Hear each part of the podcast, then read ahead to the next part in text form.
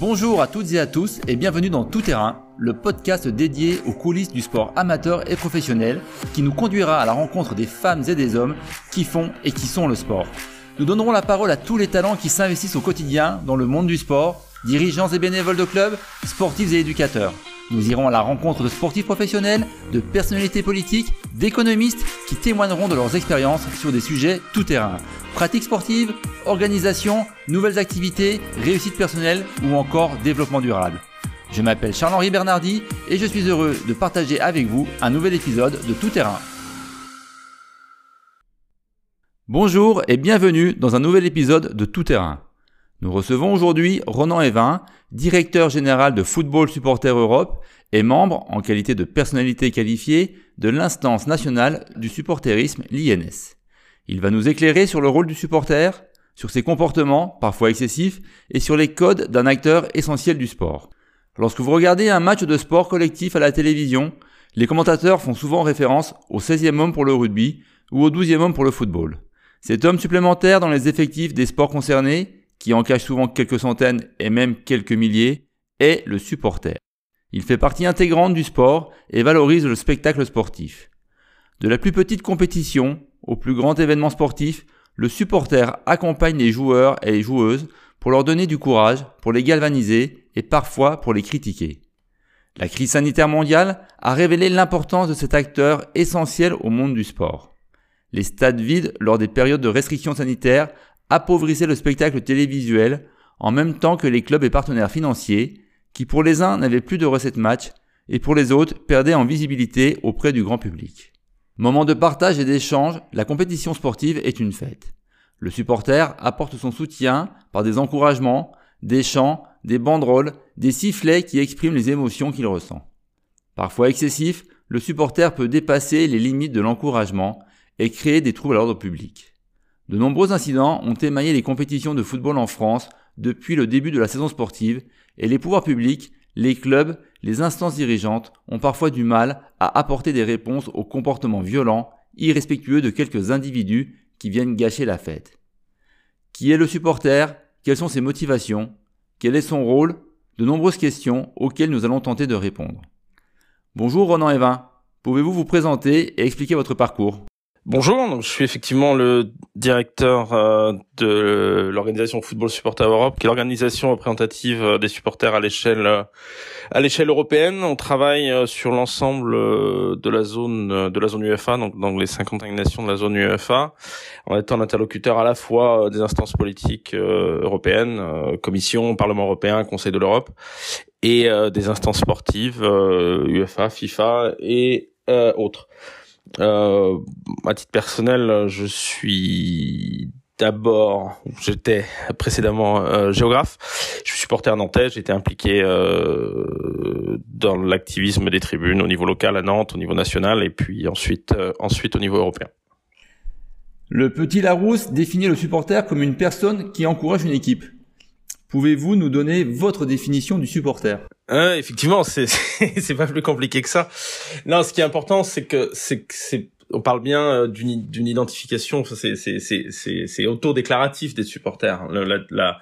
La le mythe du pseudo supporter euh, qui parfois est relayé euh, par des politiques ou des médias euh, n'a pas grand sens parce que ce qui est important c'est qu'une personne s'identifie comme supporter et qu'elle s'identifie comme supporter d'une équipe. Que ce mode de supporterisme soit excessif soit radical soit illégal c'est une chose mais mais ça n'empêche pas qu'une personne s'identifie comme comme supporter ou pas donc il n'y a pas de diplôme de supporter il n'y a pas de pseudo supporter il y a des gens qui se définissent comme supporters euh, avec voilà en répondant à différentes pratiques et différentes cultures. Euh, les gens qu'on représente un football supporter Europe ou que l'ANS, l'Association nationale des supporters, représente en France, c'est ceux qu'on peut considérer comme les activistes des tribunes, donc euh, donc ceux qui sont le, les mieux structurés et qui sont capables justement de, de, au travers de ces structurations, au travers de ces organisations représentatives, sont capables de faire entendre leur voix. Il existe différents types de supporters euh, en France dans le football. Est-ce que toutes les classes sociales sont, sont représentées euh, dans les supporters? Oui, je pense, même si euh, ça reste principalement un... un... Alors c'est plus de la sociologie que qu'autre chose, mais ça reste fondamentalement dans, dans les origines du mouvement des tribunes. Ça reste un ça reste un mouvement populaire, un mouvement euh, working class, et c'est c'est là qu'on trouve qu'on trouve les les racines de de la culture des tribunes. Maintenant, effectivement, on trouve tout, tout type de tout type de classe sociale dans un stade. On trouve également tout type de supporters des gens qui viennent euh, en famille ou entre amis qui souhaitent juste euh, s'asseoir et profiter du match, de ceux qui euh, qui appartiennent à un groupe ultra et qui veulent qui veulent profiter du match debout avec des animations, des drapeaux, etc. Ce qui est important, c'est pas c'est pas nécessairement de privilégier une forme de supporterisme sur une autre, mais qu'il y ait de la place pour tout le monde dans un stade. C'est ça le, c'est ça l'essentiel. L'erreur qui a souvent été faite, enfin qui a été faite en France, notamment suite aux aménagements pour la Coupe du Monde 1998, ça a été de privilégier euh, eh bien des places de, des places assises, essayer de d'avoir de, une forme de gentrification des tribunes, d'attirer d'attirer des publics qui étaient perçus comme étant euh, avec un plus fort pouvoir d'achat. Et ça, c'est une erreur fondamentale parce que euh, parce que pour pour avoir des tribunes, un, un stade qui soit attractif pour tout le monde, il y a besoin, voilà, que tout le monde y trouve sa place et euh, et ça passe à la fois par des infrastructures qui permettent à chacun de trouver sa place, qui ça passe par une politique euh, tarifaire qui permettent à chacun de, de venir au stade et puis euh, puis des stades qui soient voilà qui soient accessibles à tout le monde, qui soient à la fois euh, agréables pour ceux qui veulent s'asseoir, ceux qui veulent rester debout, qui soient accessibles aux, aux personnes à, à, mobilité réduite, etc. Maintenant, quand on parle du supporterisme structuré euh, en France, revendicatif. Euh, c'est vrai qu'il est, il est principalement le fait des groupes ultra. Euh, ça a à voir avec la culture du supporterisme en France, c'est-à-dire qu'il y, y a, assez peu de groupes structurés en dehors de la culture ultra, ce qui n'est pas forcément le cas ailleurs en Europe. Je sais pas si on prend l'Allemagne, l'Angleterre, euh, il y a d'autres formes euh, de supporterisme structuré et qui, qui, qui concernent aussi d'autres d'autres générations, d'autres profils. Mais voilà, aujourd'hui en France, euh, l'essentiel du, du, du, supporterisme revendicatif euh, est le fait des, des, groupes ultra. Quel rôle joue le supporter dans une enceinte sportive? Quelle est son importance? Alors ça dépend de quel ça dépend de quel point de vue on se on se place. On se place des points de vue des, des, des supporters. Euh, ce qui est important, c'est de pouvoir, euh, eh bien, euh, eh bien, euh, faire valoir son droit de, de, de, de profiter du match comme on l'entend, et puis, et puis au travers de des animations dans les tribunes, des chants, etc. Et, hum, essayer d'avoir une une influence sur le cours du jeu en appuyant tant que possible les acteurs qui sont sur le terrain. Maintenant, si on se point, si on se place d'un point de vue plus, disons, marketing économique. Je pense que ce qu'on a vu, euh, ce qu'on a, ce que ce que ce que la crise euh, du Covid a permis de peut-être de démontrer de manière encore plus flagrante, c'est que c'est que il n'y a pas de spectacle du football sans sans supporters dans les tribunes que euh, les supporters effectivement jouent un rôle euh, dans l'économie du sport à la fois du foot à la fois en se rendant au stade en achetant des billets en consommant etc très bien, mais il joue aussi un rôle, euh, eh bien, en prenant une part active à ce spectacle. Et le, qu'est-ce qui fait que le foot est un sport unique? C'est que c'est justement euh, cette euh, cette animation dans les tribunes. Si le foot se joue euh, sur terrain neutre et sans personne dans les tribunes, ou même s'il se joue, ça devient ça devient un autre sport, ça devient, je sais pas, ça devient le biathlon. C'est un sport, c'est intéressant à regarder, mais c'est c'est plus un sport unique. Et si demain, euh, comme euh, comme certains dirigeants du foot français l'ont fantasmé à une époque, eh bien, on avait des, des stades de foot avec uniquement des gens assis euh, qui consomment, qui, qui, qui, qui, regardent le match de manière passive. Là, là aussi, c'est plus du foot, c'est du tennis, c'est autre chose. Mais euh, mais on a bien besoin le, le, le, foot pour devenir un spectacle ou pour rester un spectacle a besoin de cette animation dans les tribunes. Donc vous distinguez euh, les supporters en fonction des sports. Vous considérez que euh, sur d'autres sports collectifs, euh, vous donnez l'exemple du biathlon également, qui c'est intéressant puisqu'on peut voir sur des compétitions euh, de Coupe du Monde qu'il y a une certaine ambiance hein, dans les tribunes, mais que ce supporter-là n'a pas d'influence sur sur la pratique sportive elle-même.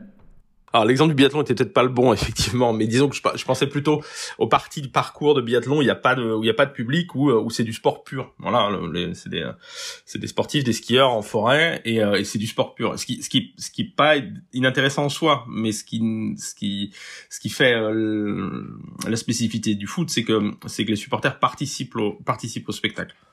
Le il y a un slogan euh, populaire chez, chez les supporters, c'est en disant sans que le, sans les supporters le football n'est rien.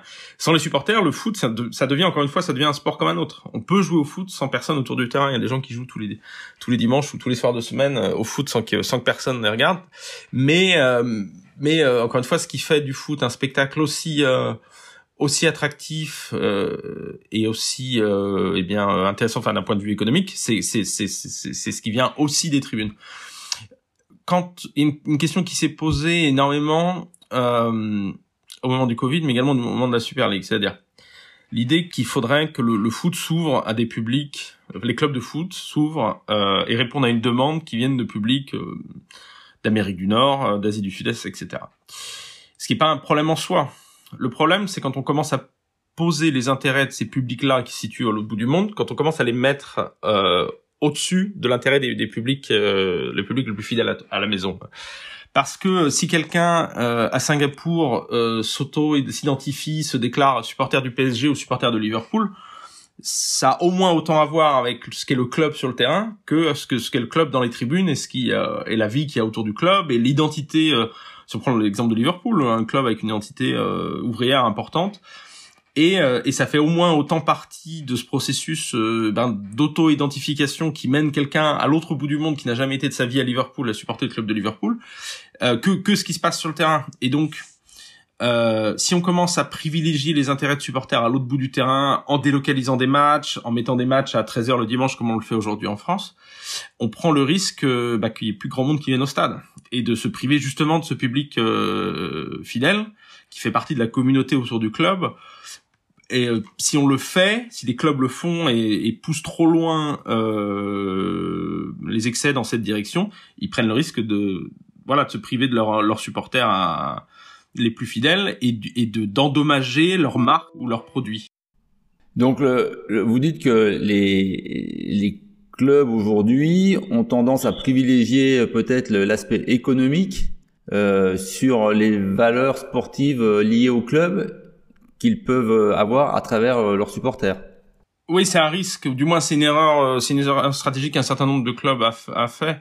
Mais encore une fois, voilà, pour les, les, clubs ont besoin que le plus, les stades soient pleins et les clubs ont besoin que les stades soient pleins de supporters qui soient, voilà, qui soient vivants, qui soient leur équipe, qui créent ce spectacle sportif. Et et on peut le voir notamment en Angleterre où le processus d'ultra gentrification des tribunes, avec aussi un, un, un, focus qui a été mis sur euh, bien sur le tourisme, sur le fait d'attirer des, des gens qui viennent de l'autre bout du monde avec des prix avec qui sont prêts à payer des prix très élevés sur les sur les billets. Aujourd'hui, un club comme Manchester United est assez peu attractif euh, en termes de d'ambiance dans le stade. On voit aussi un club comme Manchester City qui a qui a énormément de supporters au niveau global, mais qui a du mal à remplir son stade euh, à domicile et, et ça crée un, un, handicap pour le club qui a du mal à se à développer une ambiance, qui a du mal à vendre euh, eh bien une atmosphère hein, dans son stade. Et pourtant, ces clubs euh, anglais génèrent euh, beaucoup de, de revenus. Euh, et alors, si, même s'ils ont du mal à remplir leur stade, enfin, j'ai pas une connaissance aussi approfondie que vous des, du supporterisme. Euh, ce sont des clubs qui qui sont mieux dotés financièrement que que les clubs français, et on a l'impression que les, les stades sont pleins quand on regarde les matchs de première ligue. Non, l'immense majorité des stades de première ligue sont pleins. Le défi aujourd'hui à Manchester City, c'est vraiment une exception. Le défi aujourd'hui des stades des clubs de première ligue, c'est que puisqu'ils ont mis en place une politique tarifaire extrêmement euh, élevée, avec l'idée clairement à une époque de d'amener une gentrification du public, le, le défi qu'ont aujourd'hui la majorité des clubs anglais, c'est un défi générationnel, c'est-à-dire que euh, pour une famille avec des jeunes enfants ou pour des jeunes adultes ou ce type de profil, il est extrêmement compliqué aujourd'hui de, de pouvoir s'abonner dans un club anglais parce que les tarifs euh, des places sont, sont, sont beaucoup trop élevés. Donc le monde du foot et en particulier les promoteurs de la Super League parlent énormément d'un, de créer un sport euh, ou de recréer, un, enfin de, de faire évoluer un sport vers quelque chose qui est plus attractif pour les jeunes parce qu'il y a l'idée que des jeunes euh, public se sont désintéressés du, désintéressés du sport, du foot. Euh, c'est un constat que nous, supporters, on partage. Euh, euh, il est tout à fait vrai, notamment à cause du Covid, dans un certain nombre de pays européens, notamment l'Italie, il y a une forme de génération perdue avec des, des, des, des, jeunes qui sont pas venus au stade et qui du coup n'ont pas créé ce lien avec un club. Ça, le, le, le ce constat-là, on le partage. Mais par contre, euh, l'idée qu'il faille changer la nature du sport pour pouvoir rester attractif pour les plus jeunes, ça, ça c'est une hérésie.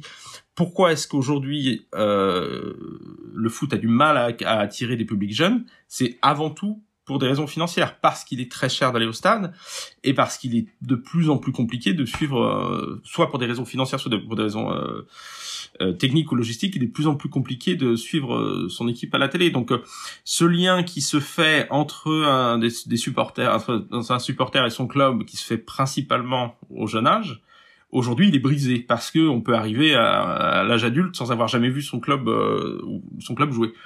donc si le foot veut euh, trouver des solutions réelles à ce, ce, ce, cette génération perdue ou ce, manque d'attractivité euh, qu'on constate vis-à-vis des jeunes générations, eh il faut mettre en place des politiques, notamment des politiques tarifaires et des, des politiques d'accessibilité au foot qui soient beaucoup plus ambitieuses. Euh, ce problème de gap générationnel, le foot allemand l'a beaucoup moins parce qu'il est très peu cher d'aller euh, d'aller au, au, stade en Allemagne. Euh, et parce que euh, voilà, les, clubs allemands sont beaucoup plus conscients de leur, leur responsabilité sociale vis-à-vis des milieux euh, moins favorisés et, et la moyenne d'âge des supporters dans un stade en Allemagne, elle est beaucoup beaucoup plus basse que dans un stade anglais. La, la, la problématique de, de, remplir les stades, elle ne vient-elle ne vient-elle pas en, France de la culture du supporterisme? On, on aurait tendance à penser que le public français est, est plus un, un consommateur qu'un supporter parfois, notamment lié aux résultats sportifs. Alors ça n'est pas vrai dans tous les clubs, euh, mais on, on, le constate euh, assez facilement. Et je pense que l'essence même du supporter fidèle est qu'il va euh, aller au, au, match, soutenir son club, euh, quel que soit le résultat sportif. Euh, Aujourd'hui, on voit les Girondins de Bordeaux qui sont euh, qui ont un stade quasi vide. À, l'opposé, on voit un club comme Lens qui euh, est toujours euh, très très bien supporté avec des stades remplis. Est-ce qu'il n'y a pas un problème culturel en France est-ce de supporterisme au regard de ce que vous pouvez connaître sur des cultures dans les autres pays européens? Alors, effectivement, il y a peut-être deux, deux, deux éléments à prendre en compte ici.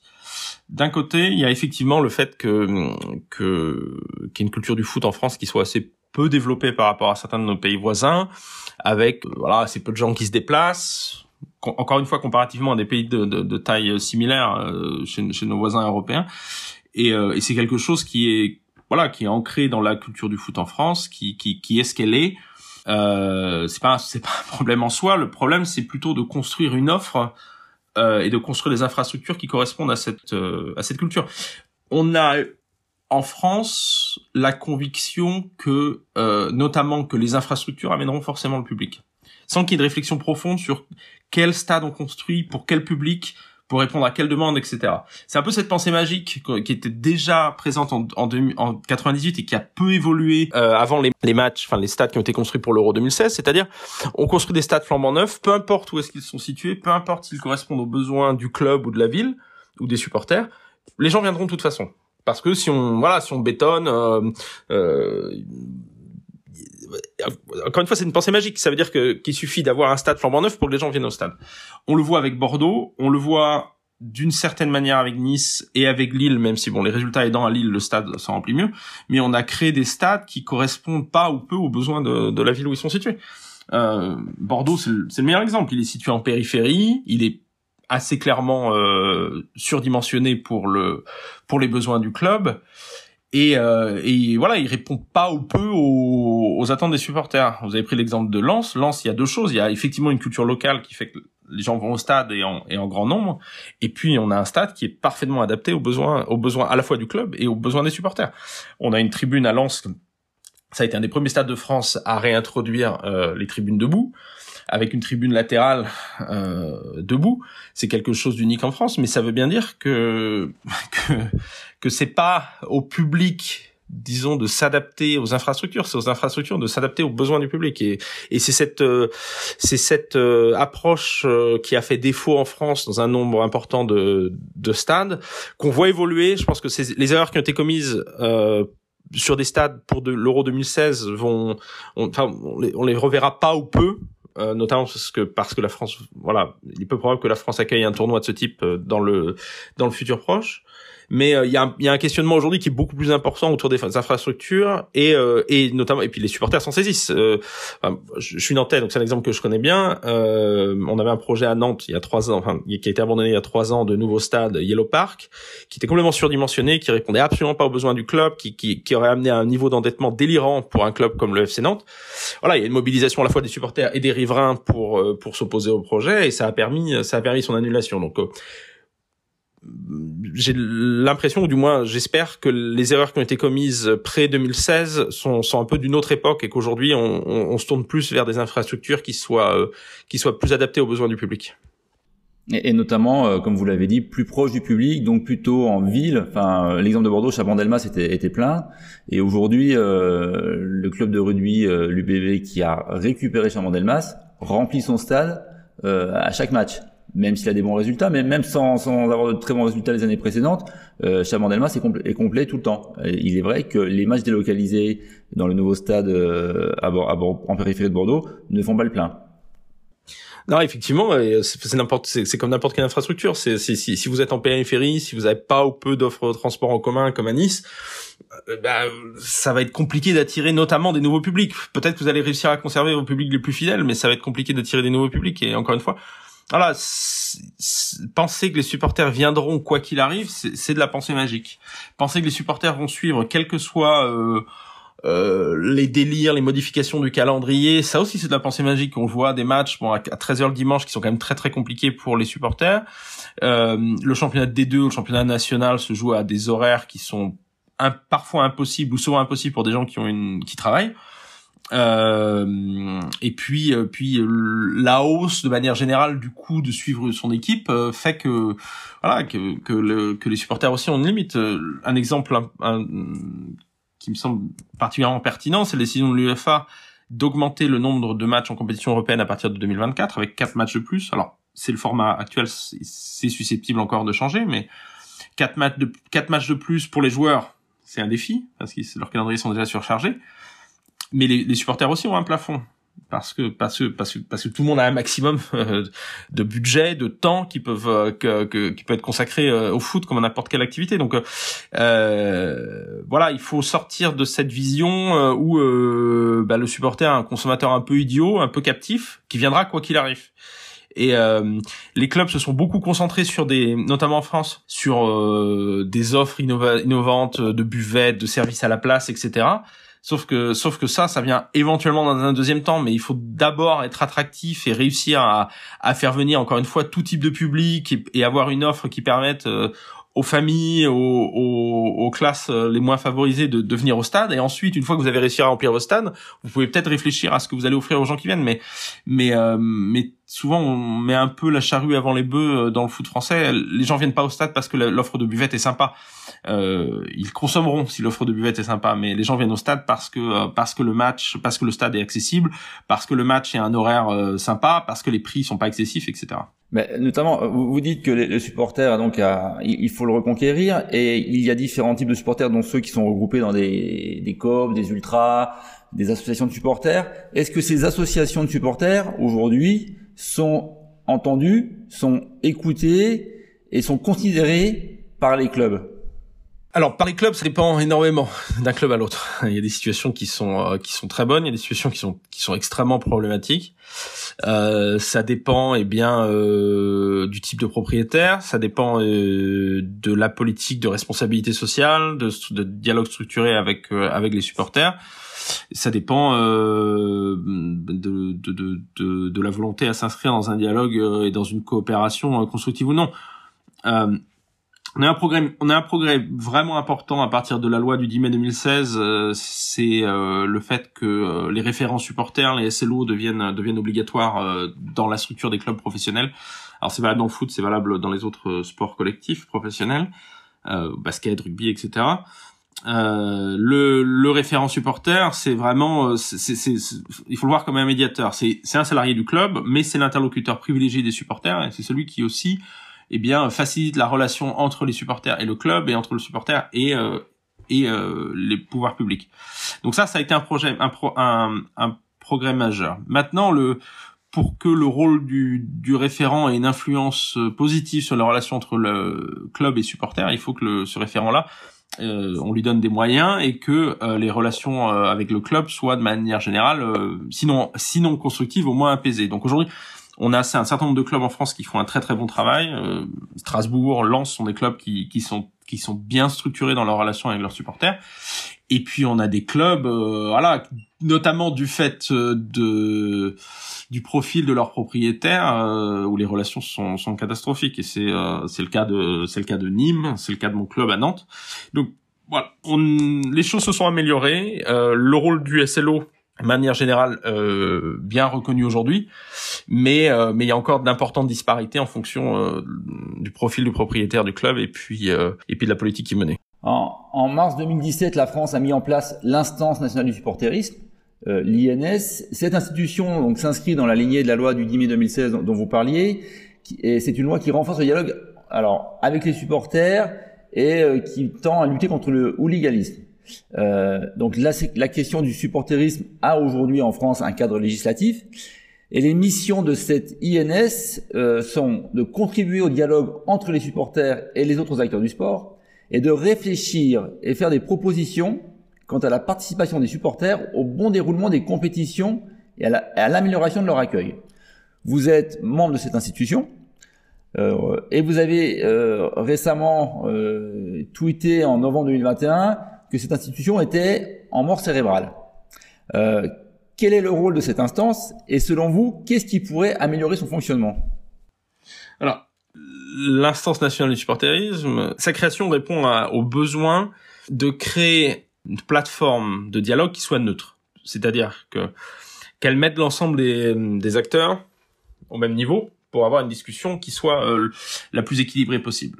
Ensuite, elle permet, ou elle permettait, de se débarrasser de la tentation souvent forte euh, des acteurs, euh, que ce soit pouvoir public, euh, ligue ou FED, et même parfois des, des, des, organisations de supporters, et eh bien de, de, de mettre fin au dialogue au moindre incident. C'est-à-dire, on, a essayé, on vous a parlé, il y a eu un incident à tel stade, donc du coup, on arrête. Donc, ça permettait de se, se débarrasser de cette, cette, euh, euh, de cette menace-là. L'instance nationale du supporterisme, ça a très, supporterisme, pardon, ça a très bien marché pendant deux ans, deux ans et demi, avec des avancées majeures comme, euh, comme le retour des tribunes debout, et des, des voilà des échanges de qualité, une vraie culture du dialogue qui était née entre l'ensemble des acteurs. Le problème, c'est que pour que ça marche, il faut que les acteurs euh, bien s'engagent en, de bonne foi dans, dans ce dialogue.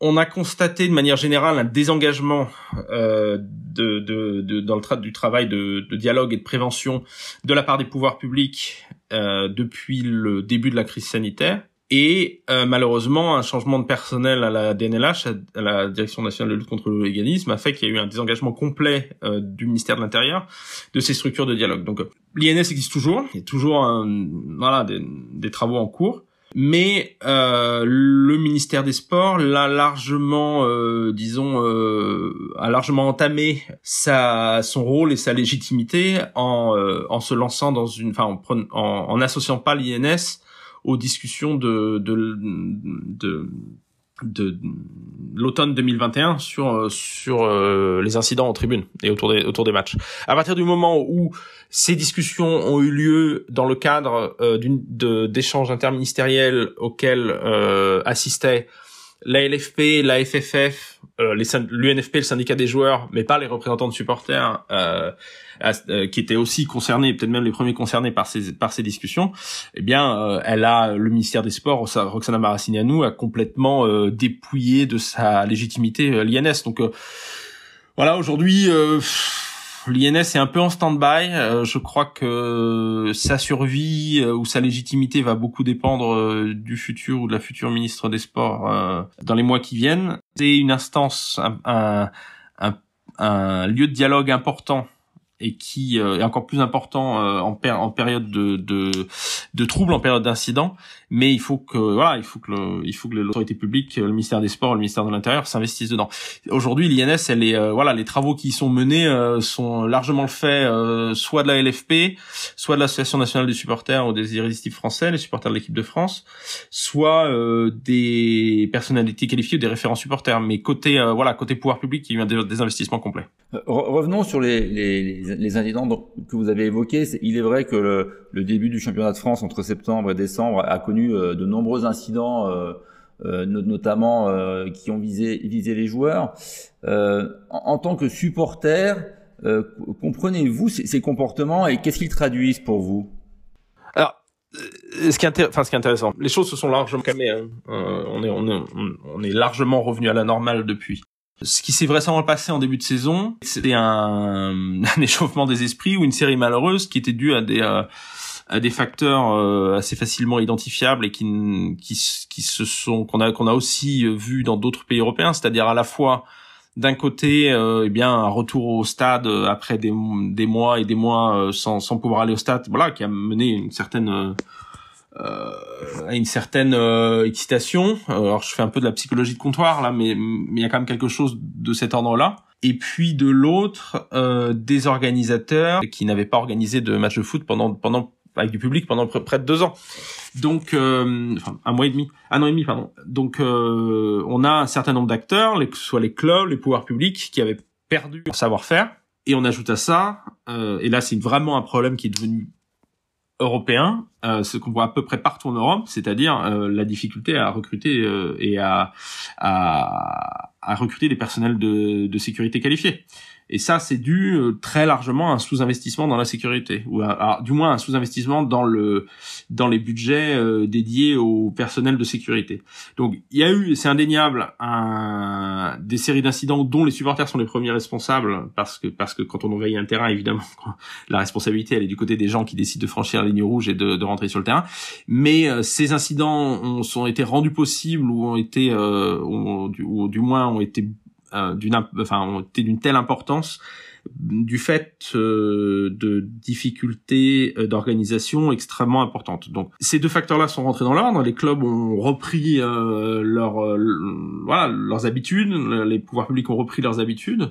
Les choses sont rentrées dans l'ordre. Seulement, on est revenu à une situation antérieure à 2015, c'est-à-dire qu'on est revenu à une situation où les les préfectures prennent trop souvent euh, font trop souvent le choix des interdictions de, de déplacement plutôt que de, eh bien d'organiser ces déplacements de manière optimale et permettre aux supporters de, de, se déplacer. Deux questions sur euh, le comportement de ces supporters.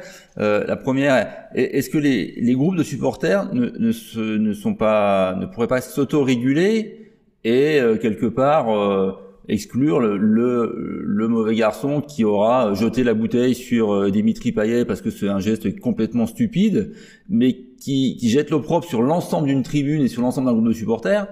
Euh, donc, est-ce qu'il n'y a pas cette autorégulation qui peut se faire en, interne? Et la deuxième question, pourquoi euh, Alors, vous êtes spécialiste du foot, mais pourquoi trouve-t-on ces comportements euh, euh déviants, violents, parfois dans, dans, le foot et pas dans d'autres sports je, je, prendrai l'exemple du rugby, qui peut réunir autant de personnes aujourd'hui, euh, qui peut avoir un, un, côté très festif avec des bandas, etc et où vous verrez très rarement des problématiques de comportement violent, d'affrontements entre supporters. Les gens ne sont pas parqués. Euh, c'est assez choquant de voir des déplacements où les gens sont parqués dans, dans un parking à l'arrivée euh, euh, dans, dans, une ville et après sont escortés par des, des, des policiers pour aller dans un stade. Je, je pense que c'est pas ce qu'ils souhaitent et qu'ils préféreraient pouvoir déambuler librement dans la, dans la ville.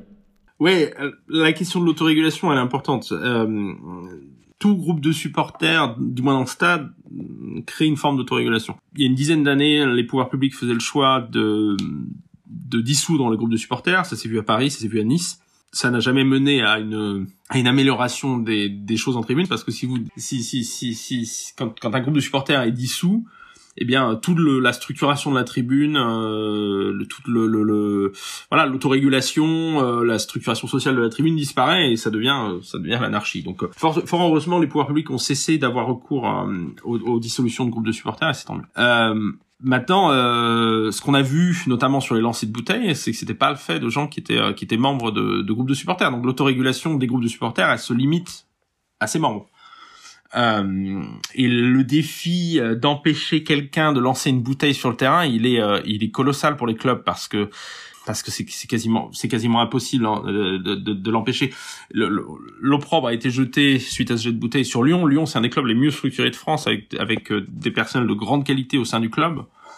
Et euh, même eux, avec un investissement conséquent dans la sécurité, avec des personnels de, de, de grande qualité, euh, ont eu à souffrir d'un lancement de, de bouteille. C'est vraiment extrêmement compliqué à, à arrêter. Parce qu'au final, la responsabilité euh, d'un événement comme ça, elle est individuelle. C'est-à-dire que si le club a fait tout ce qu'il pouvait pour empêcher la bouteille de rentrer, dans la limite du cadre légal, c'est-à-dire qu'on peut pas, euh, on peut pas mettre tout le monde à poil avant de rentrer dans un stade de foot. Euh, si le club a fait tout ce qu'il pouvait, la responsabilité elle repose sur cette personne qui a décidé de lancer la bouteille sur le terrain. Et le problème qu'on on a un problème important dans le foot français qui est très en retard sur ces questions-là, c'est qu'on a toujours on applique toujours une sanction, enfin oui, on continue d'appliquer une sanction collective. Les sanctions collectives ont largement disparu du paysage du foot européen, ils sont même en grande diminution au niveau UEFA, et la France continue d'avoir recours à ce qui est, ce qui est un parce que euh, aujourd'hui, comme on le voit à Lyon avec la personne qui a lancé la bouteille, en deux minutes la personne était interpellée, placée en, en garde à vue, et comparution immédiate 48 heures plus tard. C'est la preuve que euh, le système fonctionne vidéosurveillance, présence de stadiers, réponse judiciaire, etc. Néanmoins, on a encore la ligue de football professionnel qui repasse derrière euh, pour fermer une tribune. Et ça, ça, ça, ça se fait plus. Et en 2022, c'est plus acceptable de considérer qu'il faut punir 8, 10 000 personnes, parfois même euh, plusieurs dizaines de milliers de personnes dans le cadre d'une fermeture de stade pour l'agissement d'une ou de quelques personnes. Euh, ça, ça n'existe nulle part ailleurs dans la société. Si vous êtes dans un supermarché qui se fait braquer, vous n'allez pas vous retrouver en prison avec le avec le braqueur. Donc euh, il y a une vraie il y a une vraie révolution là euh, à faire au niveau du foot français parce que c'est aussi une c'est aussi une formidable balle que le foot français se tire dans le pied. Quand, euh, quand on parlait tout à l'heure de la, des supporters qui participent à la qualité du spectacle, quand on ferme une tribune, quand on ferme un stade pour l'agissement d'une petite minorité, on ruine le spectacle et on met en difficulté les clubs parce qu'on réduit leur, leur à la fois leur attractivité et leur, leur revenu de billetterie. Pour ce qui est de, la, des spécificités culturelles autour du foot, je suis pas forcément le mieux placé pour y répondre, mais pourquoi est-ce que euh, des formes de supporter radical, ce, sportivisme radical se sont développées autour du foot et pas autour d'autres sports en France euh, Je crois que ça a à voir avec euh, eh bien avec le caractère populaire, ouvrier de la culture, en tout cas la culture originelle des tribunes, du fait qu'on ait qu'on ait un, un mélange culturel différent que celui qu'on peut trouver dans d'autres sports et puis avec une identification euh, plus forte vis-à-vis du club, vis-à-vis de la ville qu'on peut trouver dans d'autres sports. Donc j'ai pas de réponse euh, malheureusement euh, plus plus détaillée, plus sociologique de, de ce qui a mené eh bien le foot à être le réceptacle d'une de, forme de supporterisme plus radical que, que le reste le reste des sports. Mais ce qui est sûr, c'est c'est que ce supporterisme radical, il est là.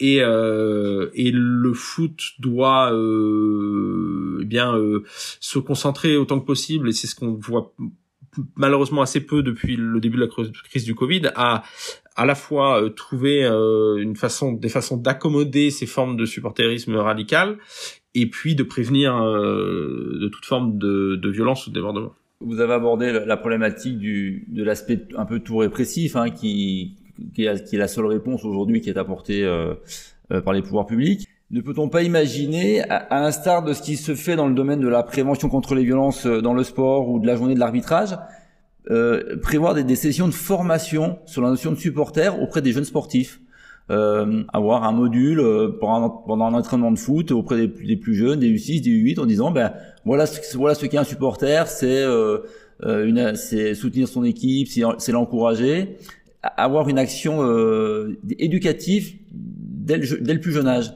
parce qu'on fait beaucoup d'actions euh, sur d'autres thématiques et euh, ça pourrait être une réponse euh, qui permettrait de, de, de, former les jeunes à un comportement différent de ce qu'il peut y avoir aujourd'hui dans, dans les réponses violentes que certains supporters donnent. Alors, ce qui est, ce qui est certain, c'est que très peu de clubs remplissent une forme de, de, responsabilité sociale en allant justement parler dans les écoles de foot, créer du lien social entre le club et, et les jeunes publics de la ville. Et euh, Et la meilleure réponse ou la meilleure prévention vis-à-vis des comportements borderline ou violents, c'est justement de créer un, lien aussi fort que possible avec le club. Et malheureusement, il y a très peu de clubs en France qui, qui remplissent cette fonction-là de, de travail de travail social qui permet voilà de créer ce lien et de de créer euh, d'encourager la formation d'une véritable communauté autour du club. Ça c'est certainement une, une piste et par ailleurs c'est aussi une piste euh, au niveau des écoles de foot euh, professionnelles, c'est-à-dire qu'on a assez peu de clubs euh, qui mènent des actions de, de, de formation et d'une certaine manière de prévention vis-à-vis -vis de leurs joueurs pour créer un lien qui soit le plus fort possible avec à, à la fois la ville où où ils habitent et la ville, la ville qu'ils représentent et puis les tribunes qui sont dans les tribunes qui sont enfin les, les supporters qui sont en tribune autour du autour d'eux. Et ça c'est essentiel aussi dans ce travail de, de de prévention, de lien qui doit se faire entre un club et sa ville, dans un, entre un club et la communauté qui l'entoure. Et tout ça, euh, tout ça, c'est aussi ça participe aussi du travail de prévention parce que euh, quand vous réalisez que vous faites partie euh, d'une communauté autour du club, que vous faites vraiment partie du club quand vous êtes en tribune, ben la tentation de jeter une bouteille d'eau sur un joueur, elle est elle est elle est beaucoup moins importante si vous vous sentez impliqué dans la dans la dans la vie et dans le futur du club. Ce geste n'est pas normal. Il est vrai que si on l'a appris aux enfants très jeunes, ils l'auront intégré et ils ne le reproduiront pas plus tard. Il euh, y, a, un, élément dont on parle peu euh, en parlant des groupes de supporters. Ils ont un vrai rôle social euh, au sein de leur ville. On, a vu beaucoup de, groupes de supporters intervenir pendant le Covid pour aller aider les, personnes qui étaient en difficulté, distribuer des repas. Alors pourquoi, ces, ces, actions ne sont pas mises en valeur? Alors, par, effectivement, il y a un certain nombre de groupes de supporters en France qui sont très impliqués dans, dans de l'action sociale et ça s'est fait d'autant plus pendant la crise du Covid parce que euh, parce que c'était des structures associatives qui étaient qui étaient là, qui étaient existantes et que euh, eh bien n'ayant pas de une partir du moment le, le, les matchs avaient été euh, suspendus et, et, et à partir du moment où tout le monde voulait participer à l'effort collectif du Covid, ça a paru évident à un certain nombre de groupes de supporters de se mobiliser voilà en, soutien aux personnels soignants que ces choses que ces actions sociales là soient ne soient pas forcément relayées ou mises en valeur, ça peut parfois avoir avec le souhait des organisateurs de de, de ne pas se mettre en valeur. Euh, mais c'est sûr que voilà, les, groupes de supporters sont, impliqués au sein, au sein, de leur communauté, au sein de, au sein de la vie de la, de la cité, et euh, pour un nombre important d'entre eux, ça leur semble naturel de, de s'impliquer dans des dans des actions sociales. Euh, c'est particulièrement intéressant dans les clubs, dans les dans les villes ou dans les clubs où la relation avec le club permet de, de créer des synergies entre l'action sociale des supporters et euh, et les priorités des clubs en, en termes de, de responsabilité sociale.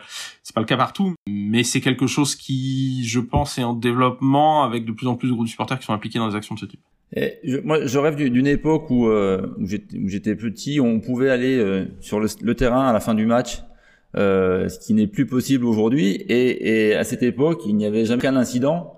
Euh, vous ne croyez pas que remettre un peu de, de relations humaines avec ces, les stars qui, qui, du ballon rond, ce serait euh, bénéfique aussi sur le comportement des supporters, leur faire confiance, leur dire bah, vous pouvez venir euh, taper sur le dos de votre, votre joueur euh, préféré, sans qu'il y ait la crainte. D'ailleurs, je ne sais pas quelle crainte il y a, hein, parce que ils sont surprotégés. Est-ce que ça pourrait pas mettre aussi un petit peu plus d'humanité dans, dans la relation du du sportif au supporter et finalement ben, responsabiliser le supporter dans son comportement? Alors, ce qui est certain, et toutes les études, notamment en Angleterre, ont montré, c'est que si vous traitez les gens comme des animaux, ils auront plus de chances de se de se comporter comme des animaux. Donc, euh, donc les euh, les cages infranchissables, les grilles autour du terrain, tout ça, ça participe à une euh, à au comportement, enfin, ouais, à une, perception négative des tribunes et et en partie à une des comportements qui qui, qui, qui, peuvent être la réaction de la façon dont sont traités les supporters. Si vous êtes maltraité par, par, les, par la police, par l'autorité publique, si vous êtes maltraité à l'intérieur du stade, si vous êtes accueilli dans des conditions qui sont pas acceptables, et eh ben euh, la réaction normale humaine d'un certain nombre de personnes, c'est c'est de c'est de protester euh, contre contre ça. Donc euh, il est effectivement essentiel euh, d'accueillir le mieux possible les gens dans les tribunes pour pour pour que euh, pour réduire le risque de comportements antisociaux. Maintenant, le lien entre le club et les supporters, il est effectivement, il est crucial et euh, Et euh, on a malheureusement un certain nombre de clubs qui sont euh, qui sont largement euh, gérés de manière un peu hors sol.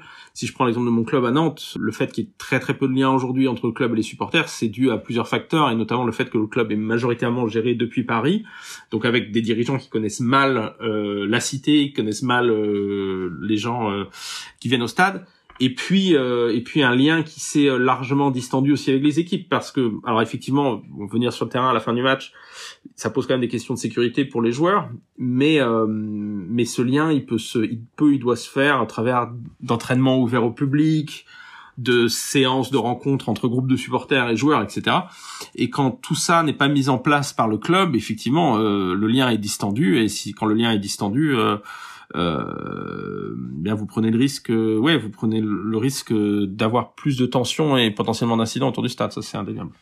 Le, le, modèle anglais qui, qui a souffert longtemps du hooliganisme, euh, on en a parlé tout à l'heure, euh, est-il la bonne solution?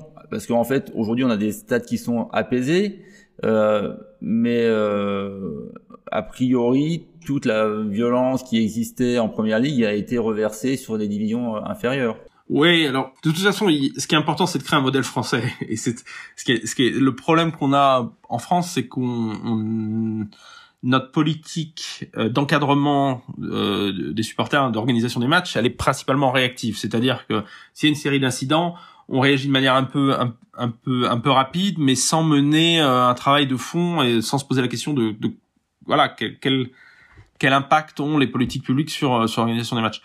Euh, le modèle anglais, il, il, repose sur euh, sur euh, effectivement des stats qui ont été euh, qui ont été modifiés, le travail, enfin qui était rendu, qui est le pardon un travail de de de, de changement de remplacement du public populaire au travers de, de politiques de billetterie qu'on a évoquées précédemment. Maintenant, le le modèle, il y a, y a pas de réellement de, de, de recettes miracles et on l'a vu ces dernières semaines, il y a pas mal de tensions dans les tribunes anglaises qui sont dues encore une fois au retour euh, du public post-Covid et à un sous-investissement euh, dans euh, la sécurité et notamment dans les dans les stewards. Donc ça montre que le modèle anglais est pas est pas est pas infaillible. Et, mais ce qui est très différent de chez nous et c'est pour ça que les, les incidents en Angleterre passent relativement inaperçus, c'est une certaine forme de maturité vis-à-vis -vis de ces incidents. C'est-à-dire que si vous faites venir 50 000 personnes dans un stade, euh, le risque, le risque que quelqu'un fasse quelque chose de stupide sera toujours présent, toujours présent. Mais ça ne veut pas dire que vous avez mal fait votre travail, ou ça ne veut pas dire qu'il faut tout remettre en question. Et quand euh, quand une bouteille d'eau finit malheureusement euh, sur un joueur en Angleterre, eh bien, ça n'entraîne pas les mêmes réactions qu'on a pu voir en France. On ne voit pas, voilà, de ministres comme l'a fait Roxana Maracineanu se présenter à la télé et dire que que, que que le, le, foot français, enfin que ouais que, que, le, que le monde entier euh, regarde euh, euh, le foot français, que le foot français, euh, enfin ce qui se passe dans les tribunes est un risque pour le développement du foot français. cette surréaction qu'on peut voir en France, elle n'existe pas en Angleterre. Les incidents sont traités pour ce qu'ils sont, c'est-à-dire pour des questions de, de sécurité publique et pas, ils deviennent pas ou rarement des incidents ou des, des, des sujets politiques comme on peut le voir en France. Donc voilà il faut accepter, malheureusement, que même quand tout le monde fait son travail le mieux possible et quand vous avez le meilleur cadre législatif ou réglementaire possible, eh bien qu'il y a toujours un risque que quelqu'un euh, se comporte euh, mal. Ça remet pas en question, euh, ça remet pas en question la qualité de l'organisation. Ni les ni, ni les valeurs humaines et l'engagement que peuvent avoir ces supporters pour leur club. Exactement. Ronan Evin, je vous remercie pour ces éclaircissements sur le supporter qui doit pouvoir profiter de son match comme il l'entend. Euh, nous avons bien noté que sans supporter, le foot n'est rien et que les clubs, euh, les pouvoirs publics et les supporters doivent tous être responsables pour euh, un, un, supporterisme plus apaisé et, et, qui permettra à tous les clubs euh, d'avoir un soutien populaire euh, nécessaire pour la victoire. Merci beaucoup. Merci à vous. Au revoir. Tout Terrain vous remercie de votre écoute et vous donne rendez-vous lors du prochain épisode.